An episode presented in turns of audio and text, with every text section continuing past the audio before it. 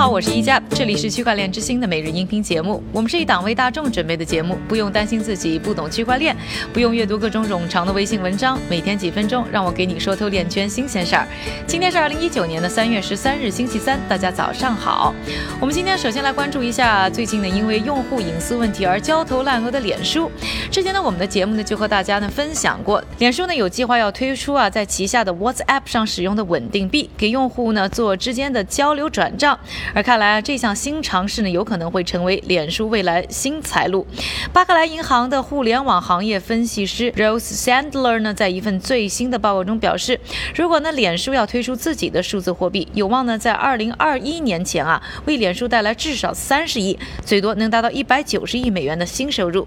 Sandler 指出呢，引入数字货币呢，可以为脸书呢开辟来自于支付上的新营收，帮助呢提升脸书的股价。要知道啊，现在因为呢滥用用户隐私，美国用户数量已经开始下降的脸书，如果能在广告之外呢获得收入，是股东再高兴不过的了。而呢支付的潜在利益呢也是非常巨大的。三德勒就类比了谷歌的 Google Pay，现在的 Google Pay 每个用户平均的净营业额呢就是六美元，而想象一下呢，脸书巨大的用户基础就可想而知，三德勒的预期呢并不是异想天开。三德勒呢还在报告当中呢回顾了脸书呢曾经呢启动过的一个支付项目，那就是啊二零一零年发起的 Facebook 信用额的虚拟货币，允许呢用户使用呢本国货币预支呢这些信用额，然后呢再将其呢用在呢应用程序中的购买产品。Sandler 称，脸书呢首发的这些数字货币呢会类似这个项目，但是之后的想象空间啊却要大得多得多。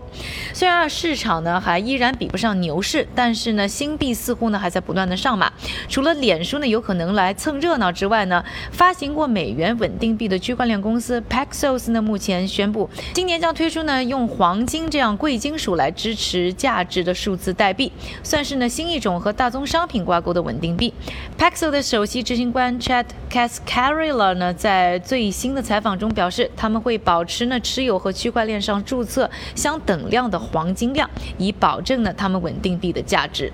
说完了今天呢和新币相关的一些最新要闻之后呢，下面的时间还是交给我们的韭菜哥，他为大家准备了一组呢链圈的最新快讯。好的，感谢一家的分享。我们今天呢，先来看一组企业方面的消息。首先呢，据外媒报道，中国数字货币制造商迦南云智日前完成了百万美元的融资。另外一则消息，以太坊的钱包供应商 MyEtherWallet 宣布推出了新开源的以太坊浏览器。MyEtherWallet 公司呢，在 Twitter 上号召用户对新平台进行反馈。我们再来看一则政府方面的消息。第一则，美国的科罗拉多州州长签署了科罗拉多州数字代币法案。该法案旨在为证券登记商及交易商提供一些有限的豁免权。第二则消息，德国的议会会员表示，德国应建立数字货币及代币发行的相关法律框架，并支持数字货币在德国的发展。最后一则消息，美国法警局拟定了草案，计划建立相关部门，并专门管理没收的数字货币，来完善法警局对当前数字货币的托管操作。感谢韭菜哥的分享，也感谢各位的收听，我是宜家，明天继续和我一起关注区块链之星，区块链之星还原区块链最真的样子。